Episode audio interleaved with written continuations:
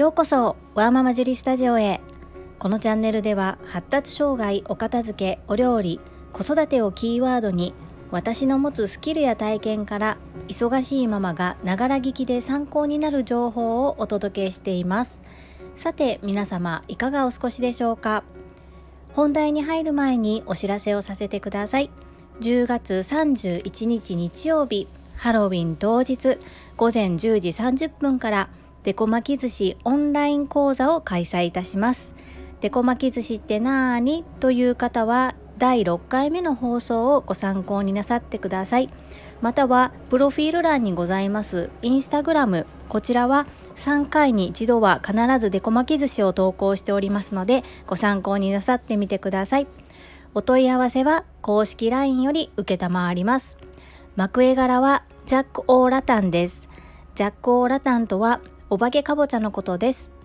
皆様のご参加お待ちしております。そんなこんなで本日のテーマは物を手放せない原因は過去の思い込みでした。です。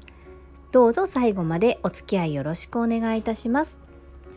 私は整理収納アドバイザーなのですがお片付けのサポートをしていて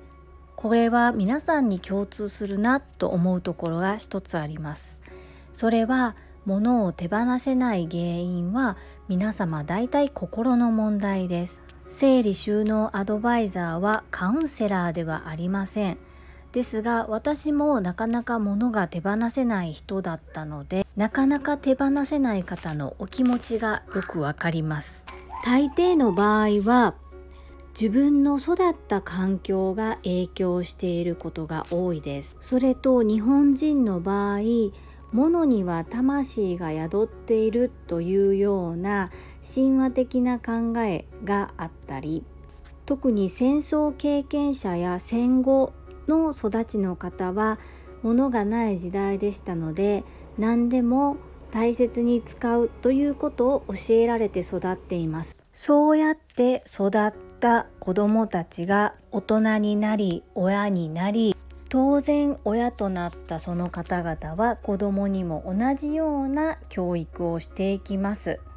親から子への教育は自分の親が手本になっていることが多いと思うんですがそうやって親から子へ家庭内のしつけや物に対する考え方を伝授していっているうちに時代背景はどんどん変わってきて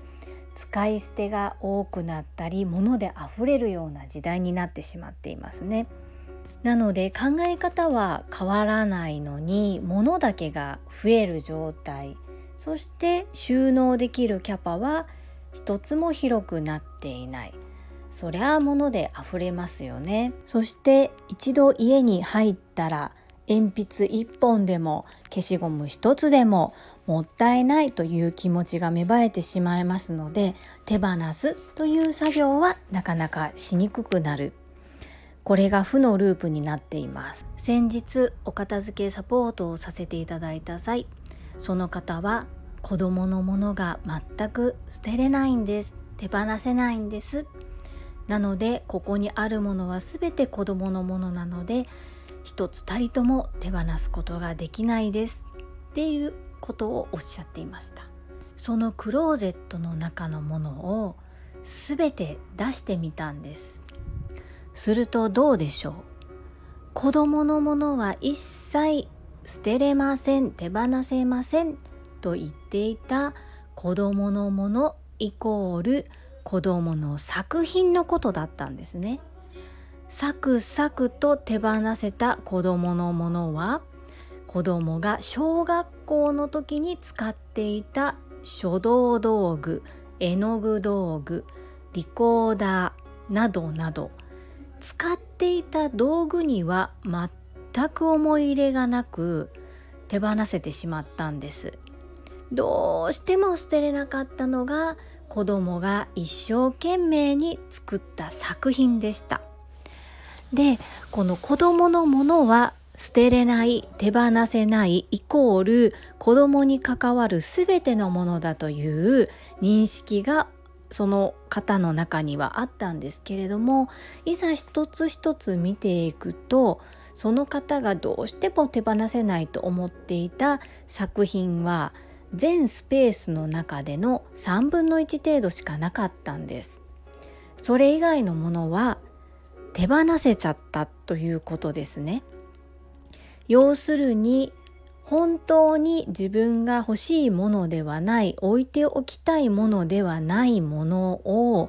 3分の2のスペース占領してしまい占領したまま丸ごと全部そのスペースが自分が捨てれないものだと手放せないものだとずっと思い込んでおられたんですそしてとっても失礼な言い方かもしれませんが今お子様は大学生なんですけれどもそのお子様が中学校高校の時に使っていたクラブ活動で使用していたバッグが出てきました。野球部だったみたいですね。でその時のバッグがもうボロッボロなんですけれどもまあ、学校の名前も入っているしもしかしたら記念に置いとかれているのかなと思ってこれはどうされますかとお伺いしたところ私はもういいと思うんですけど息子がね置いてるのかもしれないのででももう使えないですよね。一回聞いてみます。でご自宅にいらっしゃったのですぐに聞いてくださったんですけどお母さんいらんわそんな。そんなん置いてたん俺知らんでっていう回答だったんです。これが結構オフィスでもあるある家族間でもあるあるなんですけども複数人集まると